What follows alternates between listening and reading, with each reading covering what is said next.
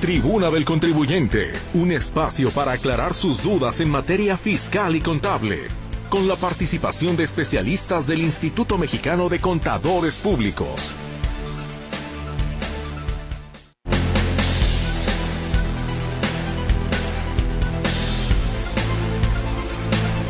Da muchísimo gusto saludarle, darle a usted la bienvenida en un espacio más de la Tribuna del Contribuyente, una emisión más.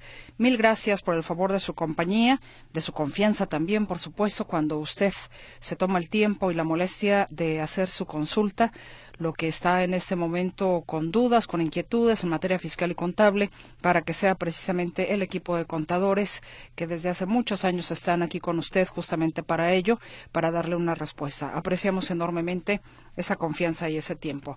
Y el equipo le saludamos con muchísimo gusto. Mi compañera Berenice Flores estará atendiendo su comunicación en el 33 38 13 15 15 y 33 38 13 14 21. El WhatsApp y el Telegram también están a su disposición en el 33 22 23 27 38. Mi compañero Gerardo Huerta le saluda en el control de audio. Ante este micrófono su servidora Mercedes Altamirano. Y por supuesto que con muchísimo gusto recibo a los señores contadores. Y vamos comenzando con el contador Juan Ramón Olagues. ¿Cómo está usted? Bienvenido, muy buenas tardes. Licenciada María Mercedes Altamirano, muy buenas tardes. Con el gusto y el entusiasmo de todos los lunes, sí, aquí estaremos, ¿verdad? En línea directa, saludándola a usted allá en cabina, a todo el equipo Carta Blanca, por supuesto, a mi amigo Benjamín Luquín, que presumo ya está también enlazado, sí, bajo las aplicaciones de teléfono, y saludo también, pues, a nuestras audiencias radiofónica que nos hace el favor lunes a lunes, sí, fielmente y puntualmente a las 5 de la tarde, 12.50, y a todos los amigos los madrugadores, va para ellos y también a las personas radioescuchas que nos van a escribir con sus dudas, preguntas, cuestionamientos. Denos la amplitud, su régimen fiscal, su fecha, su importe, su régimen fiscal, muy importante para poder darle salida con todo gusto, como siempre lo hemos hecho a través de esta 1150 de AM. Pues muchísimas gracias, señor contador Juan Ramón Olagues, y saludo también, por supuesto, con mucho gusto al contador Benjamín Luquín Robles. Muy buenas tardes, contador. Hola Mercedes, ¿cómo estás? Muy buenas tardes, buenas tardes a todos los radioescuchas, igual buenas tardes a mi compañero Juan Ramón Alagues y bueno a toda la gente que nos apoya en cabina también, un cordial saludo. Como todos los lunes aquí estamos cumpliendo pues con el gusto de, de, de espera de sus inquietudes, de sus preguntas, sus planteamientos y también su participación. Aquí estamos esperando pues que contar con su colaboración para hacer este programa lo más interesante posible. Muchas gracias, señor contador Benjamín Luquín Robles. Y señores contadores, parece ser que ya podemos tener acceso a la tecnología. Si, ah, si pueden checar, por favor, su, su Meet. Espero que podamos ya tener mejor esa comunicación para que ustedes escuchen ciertamente de manera más clara para nuestra audiencia. Eh, creo que sí, por aquí ya me está llegando uno de ustedes el contador Olagues, los dos, de hecho. Así es de que, bueno, caballeros, parece ser que ahora sí ya los tengo en línea. ¿Me escuchan? ¿Me ven? excelente. Ah, ya. Perfectamente. Perfecto, me sentí como Talía. ¿Me ves? ¿Me escuchas? ¿O cómo, ¿O cómo decía? Bueno, ahí sufriéndole de repente con el tema de la de la tecnología, pero bueno, ya estamos aquí precisamente con usted. Y si no me equivoco, señor contador Benjamín Luquín Robles, pues hoy vamos a dar continuidad al tema que la semana pasada eh, ya habían abordado ustedes precisamente para nuestra audiencia, que tiene que ver justamente con este, con estos aspectos a considerar para el cierre del ejercicio fiscal 2023. ¿Estoy en lo correcto? Correcto, sí, correctísimo. Mercedes. No tenemos hojita parroquial, ¿verdad, contador Lagues? Fíjese que sí. Ah, ah yo dije, pues están... Fíjese que sí, a pesar de que ayer, ayer hoy es 18, antier, sábado fue la primera posada, sí tenemos sí, un aviso, eh, es un aviso parroquial de parte del colegio y es un aviso comunicado de parte del SAT. Voy a empezar por orden de jerarquía, lógicamente por el SAT. sí, voy a empezar por el colegio de contadores sí, eh, recomendarles a quienes tengan interés de nuestra audiencia en el tema del IMSS, pa, IMSS para trabajadoras del hogar. aquí en este programa nos han hecho algunas preguntas, unas inquietudes, ¿verdad? Entonces, aquí el colegio los invita, eh, preparó un podcast con información al respecto para saber cómo afiliarse, cómo afiliar a, las trabajadoras y trabajadores en este régimen de seguridad social, conocer detalles como derechos y obligaciones. El podcast está disponible a través de las redes sociales del colegio y en las plataformas de música por streaming, Spotify, Google Podcasts o Apple Podcasts para escuchar y descargar este y otros temas, ¿verdad? Entonces, aquí especialistas de la Comisión de Seguridad Social en este podcast queda grabado este, este tema para que por favor, si nuestra audiencia tiene interés, si ahí accese y allí tendrá toda la información a detalle, repito, de este tema INS para trabajadoras del hogar. Ese es sí, el aviso parroquial. Ahora tengo un aviso del SAT. El SAT brindará atención a los contribuyentes en periodo vacacional. El, el SAT informa que durante el periodo vacacional que comprende del día de hoy, 18 de diciembre al 2 de enero, no se suspenderá la atención presencial en las 153 oficinas de todo el país por lo que los contribuyentes que tengan citas programadas puedan acudir con normalidad. Van a ser atendidos, dice este comunicado. Cabe señalar que la institución cuenta con servicios y herramientas digitales para facilitar la realización de trámites a los contribuyentes, como la generación o renovación de su contraseña, renovación de su e-firma, entre otros, sin necesidad de acudir físicamente a las oficinas del SAT. Asimismo, se tiene la opción de la oficina virtual a través de la cual se pueden realizar los siguientes trámites. Y esto es muy importante que nuestra audiencia escuche cuáles trámites se pueden trabajar en la oficina virtual. Cambio de domicilio, oficina virtual. Corrección o cambio de nombre. Corrección o incorporación de CURP. Entrega de constancias. Contraseña, asistencia virtual orientación fiscal, declaración anual salarios, declaración anual a secas, declaración anual salarios oficina virtual y declaración anual reciclo oficina virtual. Dice este comunicado que la, autoridad tributaria refrenda este compromiso con los contribuyentes para brindar servicios de atenciones eficientes. Pues, vale la pena, pues, eh, esta buena intención que tiene la autoridad para en periodo vacacional, estar atentos y activos atendiendo al conglomerado de contribuyentes.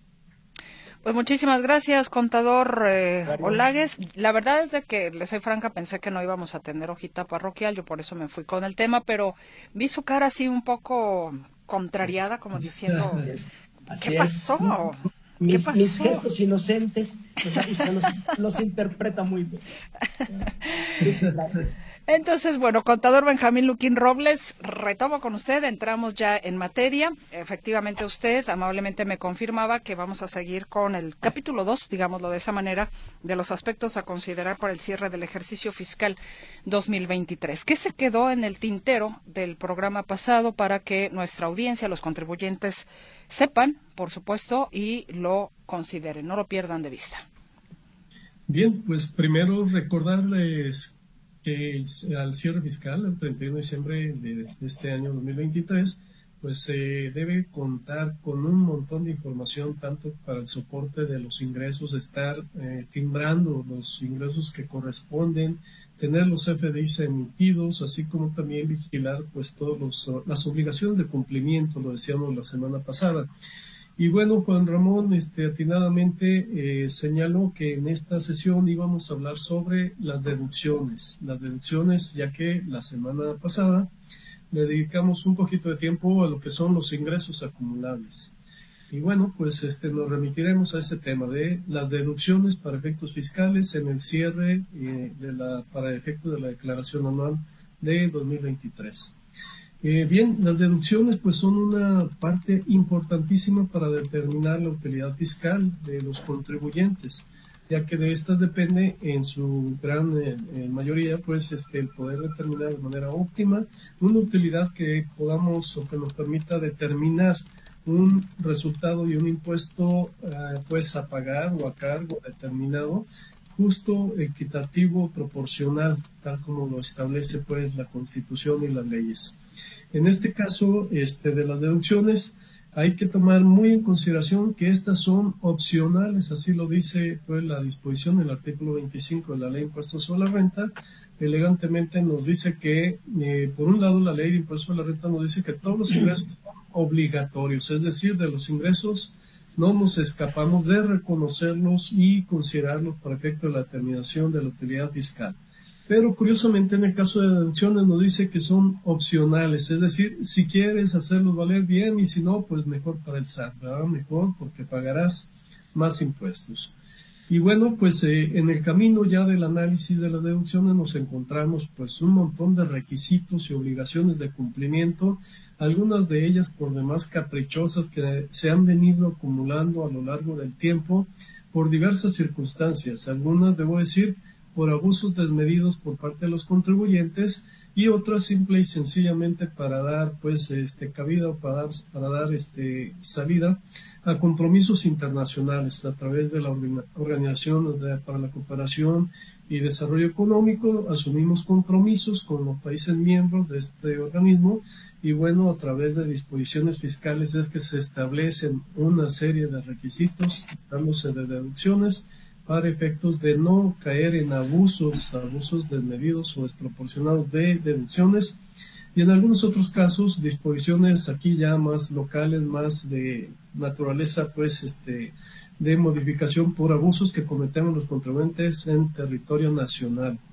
Tal es el caso, por ejemplo, de la depreciación de automóviles. Ya decíamos en algún programa anterior que está topada a 175 mil pesos solamente la depreciación de un automóvil, lo cual pues es a estas alturas del partido prácticamente irrisoria la posibilidad de poder deducir un automóvil. Eh, hablamos también del arrendamiento de automóviles que tiene un tope de 6 mil pesos mensuales aproximadamente, es decir, 200 pesos por día que también pues resulta ridícula la cantidad, resulta muy poco eh, para efectos de poder afectar una deducción.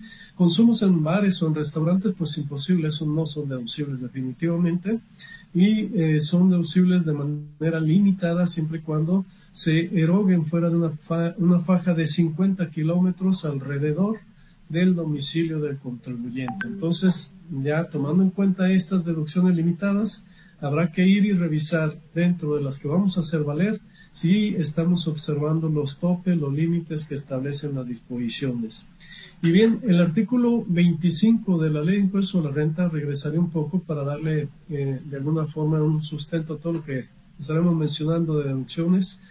Establece deducciones, las deducciones a las que tiene derecho un contribuyente. En primer lugar, señala los descuentos y bonificaciones de los ingresos, es decir, cuando le hagamos un descuento, una bonificación a un cliente, esto irá por, eh, como un apartado, como un renglón de deducciones, no como una reducción del ingreso, sino como una deducción por separado.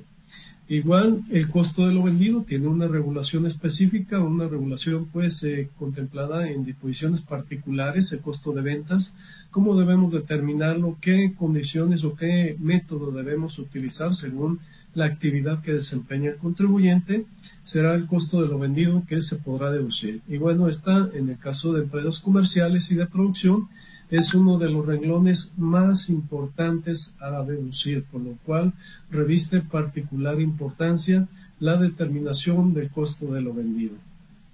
En otro renglón encontramos los gastos netos de descuentos y bonificaciones, es decir, los gastos que podremos deducir es el neto después de que hayamos restado los descuentos o bonificaciones que nos haya hecho el prestador de servicio en su caso. También podremos hacer deducible vía depreciación las inversiones, las inversiones en activos fijos. Hay reglas particulares para la deducción de inversiones, un porcentaje en función del el tipo de bien de que se trate y por meses completos de uso. Entonces tendremos que observar hacer un papel de trabajo enorme según la cantidad de activos que se tenga en una empresa, pues se tendrá que tener el historial y el detalle completo de ese activo para poder ir demostrando cuánto tenemos ya deducido, cuánto hemos ya amortizado, depreciado de ese activo y cuánto nos resta por depreciar. Entonces, este es una cédula que reviste también cierta complejidad técnica por el tipo de deducciones que se hace, por el tipo de bien, el porcentaje, los meses de uso, etcétera, las actualizaciones que también se permite a través de la disposición en particular para las inversiones. Entonces, es un papel de trabajo muy completo que deben elaborar los contribuyentes para estar en condición de efectuar la deducción de ese tipo de bienes. Los créditos incobrables, bueno, para los créditos incobrables la mala noticia es que en el 2022 incrementaron la cantidad de requisitos que se deben cumplir para poder deducir los créditos por condición de incobrables. Anteriormente eh, había posibilidades de hacer algunas deducciones de manera más rápida y expedita y ahora pues es más difícil el poder deducir los créditos este, incobrables. Prácticamente debemos contar con una sentencia de un juez en donde eh, establezca que fue imposible recuperar cantidad alguna de esos créditos para poder estar en condición de deducirlos y no tener problemas. De igual forma son deducibles las cuotas que se pagan al IMSS y también el seguro de desempleo que paga el patrón por cuenta de sus trabajadores. Es una eh, pues, prerrogativa que establece la ley para quienes tienen trabajadores a su cargo. Así como también los intereses de vengados a cargo e intereses moratorios. Para los intereses habrá que eh, señalar que existen una cantidad importante de requisitos particulares cuando se trata de intereses entre partes relacionadas o intereses entre eh, empresas que están en el extranjero para efectos de evitar que se haga un trasiego, que se haga pues un trasvase, un traslado de, utilidades a otro país. Se ponen ciertos candados, lo que mencionaba, de acuerdos eh, con organismos internacionales, para efectos de que no se abuse de estos mecanismos o no se abuse en el pago de intereses y de manera oculta se estén trasladando utilidades a otro país donde pueda tener un tratamiento fiscal más benéfico. También se considera una deducción para efectos fiscales el ajuste anual por inflación. Este ajuste anual por inflación algunos años no fue tan relevante cuando teníamos inflaciones a niveles del 3% promedio, pero bueno, en los últimos años que la inflación se ha incrementado de manera importante, pues vuelve a ser significativo, vuelve a ser una cantidad importante la determinación de este ajuste anual por inflación, ya sea que se tengan eh, cuentas por cobrar importantes o cuentas por pagar también relevantes, podrá beneficiarnos o podrá perjudicarnos este ajuste anual por inflación, obligándonos a hacer una acumulación arriba de lo que podríamos tener previsto. De igual manera, se considera como una deducción los anticipos a miembros de sociedades o asociaciones civiles. Esto como un gasto que disminuye la utilidad. Las aportaciones a reservas para fondos de pensiones, jubilaciones y antigüedad así como también la deducción de anticipos para gastos. Señalar que en el caso particular de la deducción de anticipos para gastos, es importante vigilar el cumplimiento de lo que establece la fracción 18 del artículo 27 de la ley, la cual señala que podemos deducir el anticipo siempre y cuando, a más tardar en el cierre del ejercicio siguiente, es decir, en diciembre de 2024, en el caso particular de que hablamos, debemos tener ya el CFDI por el importe total del gasto y poder estar en condición de, ratificar que el anticipo que hicimos correspondía a un gasto que una vez completado se cumplen también los requisitos para la deducción de la otra parcialidad, es decir, del complemento en 2024.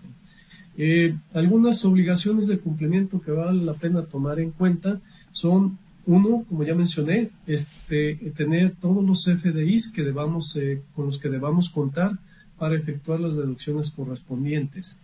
Dos, en el caso de operaciones con partes relacionadas, debemos elaborar un estudio de precio de transferencia emitido este por un perito, por alguien especializado para emitir este estudio, en donde se basa en un método que establece para poder determinar que las operaciones que celebramos con partes relacionadas, es decir, con una, empresa que es filial a, la nuestra, corresponden a valores de mercado, como si se hubieran pactado con cualquier tercero en condiciones iguales, en precios iguales.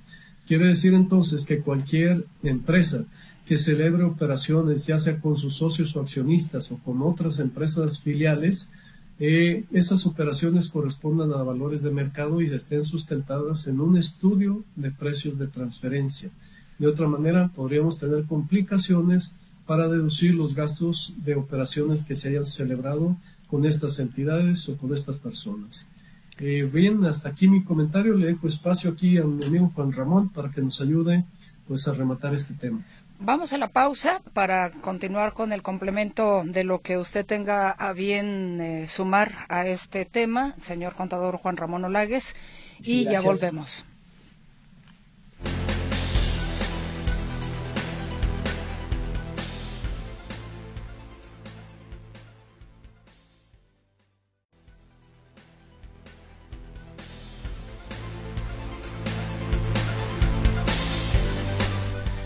Continuamos con el tema de esta tarde, el segundo capítulo de los aspectos a considerar para el cierre del ejercicio fiscal 2023. Y en el complemento tiene la palabra el contador Juan Ramón Olagues. Adelante, señor contador.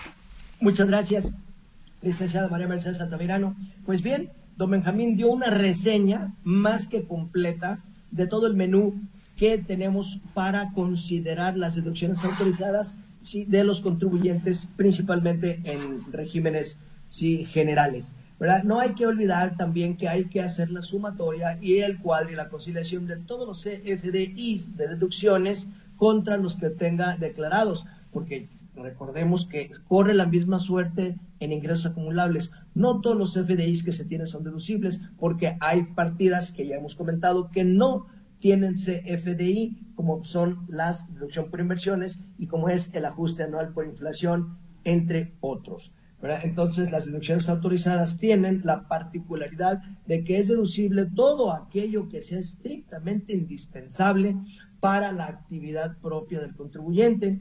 Y aquí pues me puedo pasar la tarde, hoy uh, don Benjamín y yo, con el menú de todas las deducciones que son partidas estrictamente indispensables para el contribuyente, ¿verdad? Como son arrendamientos, teléfonos, energía eléctrica, celulares, como son cámaras, vigilancia, etcétera, etcétera, ¿verdad? Pero hay algunos de particular atención por ser deducciones con límite o tener características o topes especiales, ¿verdad? Aquí me voy a suscribir a dos que prácticamente con esos cerraríamos el, este abanico que ya don Benjamín explicó. El primero de ellos son las provisiones. No olvidar provisionar todas las compras, ¿sí? no olvidar provisionar todos los gastos energía eléctrica. Está devengada en este ejercicio. Hay que provisionarla. En el caso de los teléfonos, también hay que provisionarla. Hay que provisionar las nóminas por los días efectivos de 2023, que puede llevar algunos de 23, y a lo que corresponde en 24, pues ese ya quedará en el siguiente ejercicio, ¿verdad? Hay que tener mucho cuidado con las provisiones de los contribuyentes cuyo régimen fiscal es a flujo. ¿Qué significa esto? Si una sociedad mercantil que paga la renta a su, y a su arrendador persona física, si esta renta no es pagada en 2023, esa renta no va a ser deducible y el IVA no va a ser acreditable. Y si con ese comprobante lo paga en 2024, tampoco va a ser deducible ni el IVA acreditable porque el, el comprobante tiene fecha del 2023. Entonces, hay que tomar, repito, regímenes fiscales al flujo, personas físicas, honorarios, arrendamientos, asociaciones civiles, sociedades civiles, donatarias autorizadas, ¿verdad? Hay que considerar lo que son los servicios de transporte. El transporte es un régimen a flujo, le hace fletes, etcétera. Entonces, lo que haya que pagar a los agricultores, ganaderos silvícolas también son regímenes fiscales a flujo y hay que tenerlos. O bien los paga, repito, con el comprobante de 2023 y no hay problema en renta y no tenemos en IVA. Si no los paga, entonces no tiene caso, mejor cancelar el CFDI y emitir uno nuevo en el 2024 con aquella fecha y con aquel pago para que su deducibilidad opere perfectamente en el 2024 para ISR y el acreditamiento del IVA también queda a flujo en el 2024. Y por último, ¿verdad? Eh, hablaremos de los viáticos o gastos de viaje. Estos están en el artículo 28, fracción quinta, donde los viáticos o gastos de viaje tienen límite. Alimentación nacional, 750 pesos diarios por cada beneficiario con que tenga relación laboral o profesional. Ya en otros programas, don Benjamín Luquini, un servidor, licenciada María Mercedes, hablamos en unas cartitas al Niño Dios que son justamente todas las posibles reformas que trabajando el Instituto Mexicano de Contadores Públicos y el colegio con todo el conglomerado de expertos, le llamamos cartitas al niño Dios porque, ay, no te olvides, niñito Dios, de mis patines, ay, no te olvides, sí, de mi, eh, etcétera, etcétera. Y, prácticamente pues la autoridad o la Cámara de Diputados o senadores pues hace caso omiso, ¿verdad? Ya, ya veíamos y dijimos que los viáticos o gastos de viaje tienen cantidad fija por muchos años atrás que no se ha actualizado. Imagínense, alimentación 750 pesos diarios, son 250 pesos por comida. Eso es ni en una taquería, ¿sí? De una colonia, ¿sí? De las afueras de la ciudad, le ajusta con este importe. Sin embargo, esta alimentación nacional está así. La alimentación en el extranjero son 1.500 pesos diarios por beneficiario también con relación laboral o profesional. El arrendamiento de autos son 850 pesos diarios y el hospedaje son 3.850 pesos diarios. Entonces, esto y además hay que pagarlo con la tarjeta de crédito que corresponde empresarial o con la persona que viaja, hacer el reembolso, ¿verdad? Eh, los anticipos a gastos de viaje tienen que ser timbrados en la nómina de cada uno de los trabajadores, ¿verdad? En fin, hay muchos requisitos que cuidar y el visor de fiscalización del SAT pues nos tiene perfectamente, ¿verdad? Este, abatidos y nos tiene controlados porque todos, además de que todos los importes, los topes, los FDI están en el sistema y el SAT con un enter pues sabe perfectamente todo lo que le mandó a todos y a cada uno de los contribuyentes. Entonces, muy importante pues el tener estas consideraciones para un buen cierre fiscal del 2023. Perfecto, señor contador. Eh, Juan Ramón Olagues. Pues mire, déjeme decirle que eh, en este momento, no por otra cosa, sino por una situación de trabajo, yo lo despido de este espacio. Bueno, le digo hasta pronto, más bien, ¿no? Porque eso que lo ah, despido se oye muy feo. Sí, ya cuando me dice despido, sí, muy bien. Aquí qué paso por mi finiquito? no, le digo hasta pronto porque muchas tiene... gracias, muchas gracias. Sé que sus buenos deseos, licenciada María Mercedes, y los de Juan Ramón Olagues para usted, su familia, los de Benjamín Loquín, su familia, nuestra audiencia, y todos que tuvieron a bien soportarme todo este 2023, que Dios me los bendiga. Sí, pero todavía presiento que va a haber Olagues para mucho tiempo para adelante. Que así sea. Muchas gracias, sí, por todos. Y yo pues tengo que salir del aire porque pues todavía los compromisos profesionales están al lado del día. Dios me los bendiga a todos en estas fiestas decembrinas, que tengan una feliz noche buena, una gran Navidad, un año nuevo, próspero, exitoso, halagüeño, una rosca de reyes riquísima con baja en grasas, y calorías y no gluten, ¿verdad? Sí, muchas gracias a todos y un abrazo. Bueno, córrele a la posada porque no, no, lo van a dejar entrar. Muchas gracias. Cuídese mucho. Buenas tardes y Dios los bendiga. Feliz Navidad y feliz Año Nuevo. Felicidades. Un abrazo. Que esté muy bien. El contador Juan Ramón Olagues solamente dice hasta luego y ya estaremos de nueva cuenta este programa pues en vivo, todo el equipo a partir del próximo año. Así es de que el próximo año ya lo esperamos a partir del día 8, lunes 8, 8 de enero exactamente, señor contador. Pues bueno, nos quedamos usted y yo. Dígame si quedó algo todavía para exponer que no se haya quedado en el tintero o nos vamos con la participación de nuestra audiencia. Eh, si te parece, iniciamos con la participación y si hubiera espacio agregaremos algo. Perfecto, señor contador. Pues vamos entonces con nuestro radio escucha. Nos dicen buenas tardes. Soy Alberto Navarro y mi pregunta es, en el 2022 tributé en el reciclo pero no presenté el anual 2022. Y ahora en el mes de octubre, el SAT me pasó al de persona física con actividades empresariales. Los meses de enero a septiembre de 2023 los presenté como reciclo. ¿Qué va a pasar con estos meses? Y en el 2024 podré tributar de nuevo en reciclo. Gracias.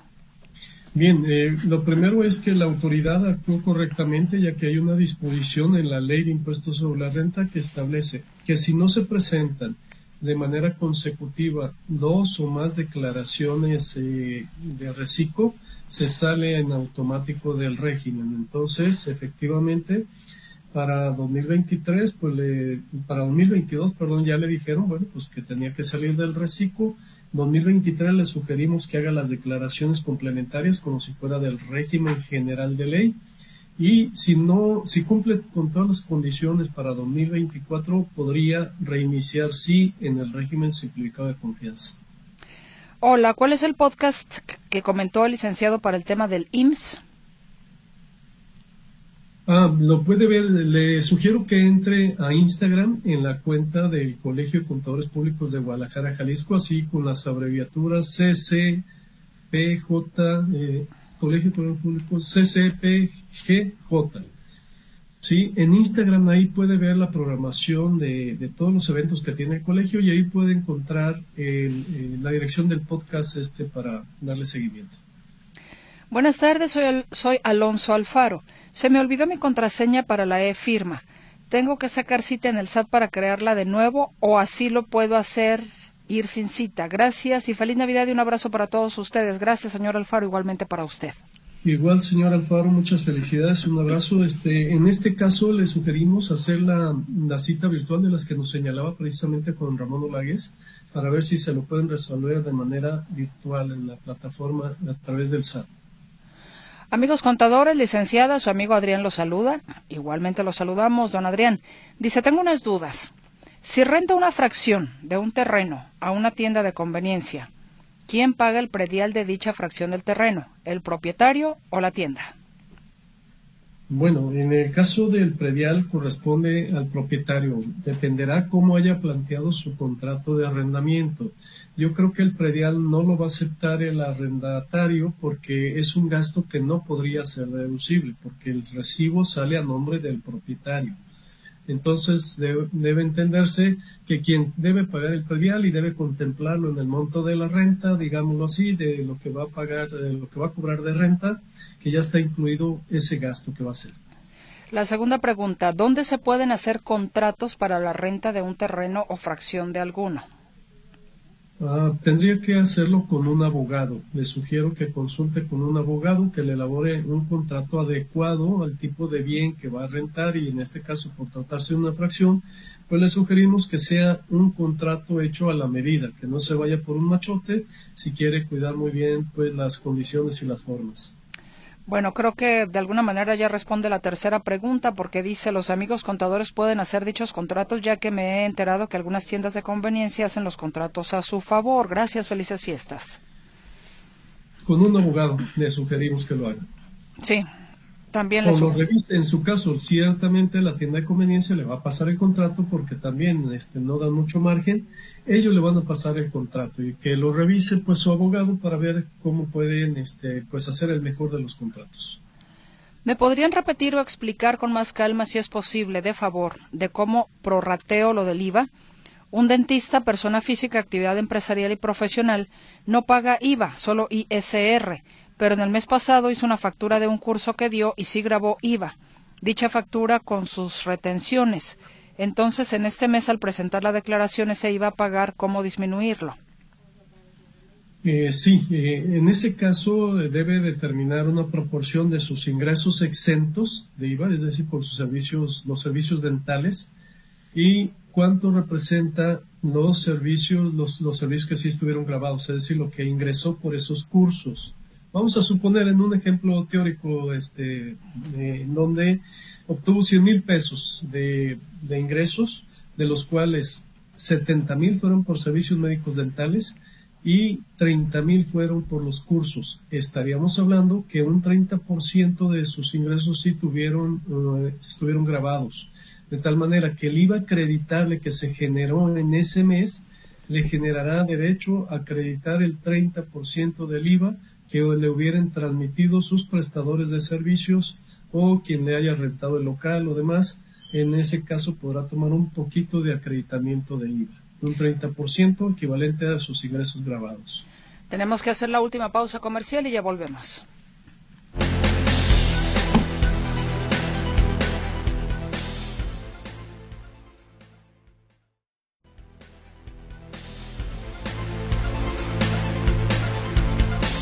Regreso con más preguntas para el contador público Benjamín Luquín Robles. Sofía Álvarez dice, vendí mi local comercial en un millón quinientos mil y el día de mañana me van a depositar 750 mil en efectivo y los otros 750 mil en mayo del año que entra. Mi pendiente es los 750 mil en efectivo que me van a depositar mañana. ¿Qué impuestos tengo que pagar? Ya pagué 70 mil pesos al notario. Creo que ahí van los impuestos y gastos notariales. ¿Qué es lo que sigue? En este caso, el notario hace las retenciones que procedan. Recordar que la retención es un pago provisional, no es un pago del impuesto total. Tendrá que hacer su declaración anual y ahí determinar si tiene diferencia a cargo o a favor por la operación. Pero ya con la escritura pública puede sí respaldar el ingreso que le van a depositar siempre y cuando esa escritura establezca así que le están depositando 750 mil en efectivo y el resto se lo pagarán en el mes de mayo, esperando que eso ya no sea efectivo, que eso sea a través de un cheque o transferencia. Soy Luis Robles. La última semana traté de hacer donativos, pero no los registra el SAT. Ejemplo, Caritas no tiene maquinita para tarjeta bancaria. ¿Cómo donar y qué es deducible? Feliz día. Bien, las donaciones para personas físicas son deducibles hasta un cierto porcentaje, es el, el 7% de su base gravable. Entonces, habría que ver cuál es su base gravable y solamente puede deducir un porcentaje de, en función de eso, un 7%. Eh, saludos, agradezco la asesoría con la que me han ayudado en su área durante estos años, deseándoles una feliz Navidad y próspero año nuevo a todo el equipo Carta Blanca. Mil gracias, Ana María Zúñiga. Gracias a usted, Ana María, qué gentil, muy amable. Gracias, Ana María. Muchas gracias. Igualmente, todos esos buenos deseos, el doble para usted. Hola, los contadores públicos Olagues y Luquín. Les deseo una tranquila y familiar Navidad y para el año próximo lo mejor para ustedes, que continúen en su labor de orientación tan profesional que nos ofrecen, al igual que a la licenciada Mercedes y a los que hacen que se realice este instructivo programa atentamente María de Lourdes Urbina Bravo. Gracias, Lulú. Muchas gracias, María de Lourdes. Gracias también a usted. Buenas tardes, saludos a los contadores. Los que tributan en el RIF actualmente y vienen desde el 2014 o antes, tenemos un descuento del 20% y en teoría en el 2024 tendríamos el otro 10% de descuento en los pagos bimestrales. Oficialmente no he visto información que a partir del 2024 tributarán en el reciclo. ¿Dónde puedo ver esta información oficialmente? Eh, bien, eso está en disposiciones transitorias de las modificaciones en el diario oficial de la Federación del 27 de diciembre, si me la mente no me falla, cuando se hizo 27 de diciembre de 2021, es decir, en, eh, en el año anterior a que entró en vigor el reciclo. Entonces ahí puede ver en disposiciones transitorias esta disposición en donde el RIF se dice que sigue con vida hasta que se cumple el periodo de 10 años. Una vez tras, transcurridos los 10 años desde la fecha que se dio de alta, deja de ser reciclo y pasaría, deja de ser, perdón, RIF y pasaría en automático, podría decirse al reciclo, pero tienen que presentar aviso. Ahora bien, eh, hay casos particulares en los que ese año coincidiría con el, año en que, el, en un año intermedio, porque el RIF se da de alta, vamos a suponer alguien que se dio de alta en junio de 2014, bueno, pues cumpliría los 20 años en junio de los 10 años, perdón, en junio de 2024. Quiere decir entonces que no puede tener un ejercicio mitad RIF y mitad reciclo. En esos casos sugiero que desde enero cambien al reciclo desde el mes de enero, porque si no, lo van a cambiar una vez saliendo del RIT al régimen general de ley. Laura López, yo estoy dada de alta en el SAT. Mi mamá me dejó dos casas. No sé qué hacer el próximo año para declarar al SAT la herencia que me dejó, pero tengo todos los papeles en regla. ¿Qué tengo que hacer? Bien, si tiene un testamento, si la, su mamá le dejó un testamento y estas casas se las dejó en virtud de, ese, de esa herencia, bueno, le sugerimos que ah, proceda rápidamente con el juicio sucesorio para que la designen como albacea y pueda darle ya el cumplimiento de la renta, la renta de esas casas, eh, como ya como representante de su mamá todavía, en lo que le son adjudicadas estas casas, le son escrituradas ya en lo individual, pero podría darle continuidad a la sucesión de su mamá en tanto le hacen la adjudicación definitiva. Hola, soy Sergio Quesada. Hace dos meses me sacaron exámenes de sangre en laboratorio Chopo por 4.500 pesos aproximadamente. Di todos mis datos, como en, la como en la constancia de situación fiscal, pagué con tarjeta y no aparece en el SAT. ¿Qué debo hacer? Soy vía asalariado por 460 por año. Gracias y felices fiestas y un año nuevo muy saludable. Igualmente para usted. Eh, sí, igual, muchas felicidades. Este, bueno, lamentablemente los análisis clínicos no son deducibles. Solamente son deducibles los gastos médicos, dentales u hospitalarios. Es decir, en el caso que hubieran hecho análisis están hospitalizados y que se lo facturaran como gastos hospitalarios, sí podría deducirlos, pero los gastos de análisis clínicos como tal no son deducibles, lamentablemente.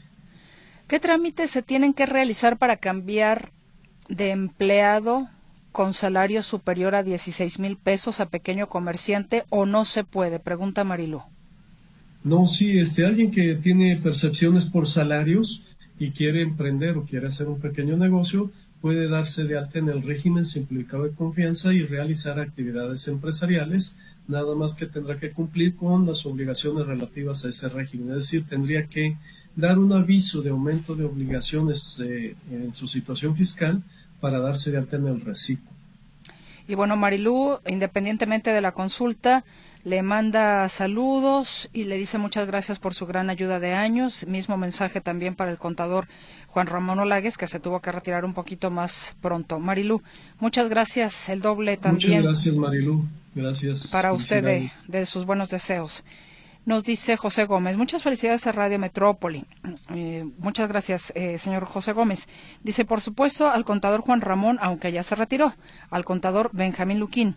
Muchas gracias por su orientación tan vasta, clara y desinteresada. Feliz Navidad y gran año 2024. Un mega abrazo. Igualmente, don José Gómez, te mandamos un fuertísimo abrazo y también gracias por ser tan fiel aquí como el Radio Escucha favorito. Así, así es, señor Gómez. Muchísimas gracias, muy gentil.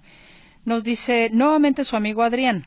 ¿Qué pasa si soy reciclo y por azares del destino me saco 10 millones de pesos en la lotería? O heredo una cantidad similar de dinero y yo quiero seguir siendo reciclo. ¿Podré seguir siéndolo? Ay, en ese caso, este, al año siguiente no podría continuar. En el ejercicio en que eso suceda, bueno, puede ser que, que sí continúe siendo reciclo. No, perdón, saldría, saldría el reciclo, porque en ese ejercicio excede los topes, excede los límites y saldría el reciclo, ya que habla de ingresos en general. No hace alusión a que solamente se consideren ingresos de la actividad empresarial. Saldría del régimen simplificado de confianza. Bueno, no importa si nos llegan 10 millones, ¿verdad? Sí, imagínate, pues en eso nos viéramos, ¿no? en eso se viera uno, exactamente. pura felicidad. Pues que, así sea, don Adrián, que así sea. Y, y bueno, ya no tengo más participación de nuestra audiencia, señor contador. Nos queda un minuto y medio. ¿Hay algo que desee usted añadir? Ay, espéreme, que, espéreme, Marilú. Marilú aquí pregunta, ¿al ampliar sus actividades no aumenta el pago? En el caso de, es la persona que nos habló de la percepción de salarios. Ajá, para cambiar de empleado con salario superior a 16 no, no, no aumenta porque las dos actividades corren por separado, es decir, determinaría su impuesto que le corresponda por la actividad empresarial del régimen simplificado de confianza y sus salarios seguirían pues determinándose por separado, como hasta ahora lo viene haciendo. Sí tendría que presentar declaración anual, debemos aclarar, y pagos provisionales del el régimen simplificado de confianza. Bueno, pues ya básicamente se nos acabó el tiempo, señor contador Benjamín Luquín Robles. Quiero agradecerle infinitamente todo lo que amablemente en su tiempo, en su disposición, en su ánimo, estuvo usted con nosotros este 2023. Muchas gracias. Espero que podamos contar de igual manera con la generosidad de su tiempo, de su experiencia, de todo lo que usted gentilmente le ha brindado a esta audiencia de Radio Metrópoli y por supuesto que lo mismo y con el mismo agradecimiento dirijo estas palabras al contador Juan Ramón Olagues. Muchas gracias. Gracias, muchas felicidades para todos aquellos que nos escuchan y esperamos aquí eh, que, que, tengan un feliz año nuevo y aquí nos veremos el 8 de enero. Así es, feliz Navidad y feliz año nuevo, señor contador, y a toda nuestra gentil audiencia, que les caiga mucho dinerito para que de veras haya que pagarle al SAT. Gracias.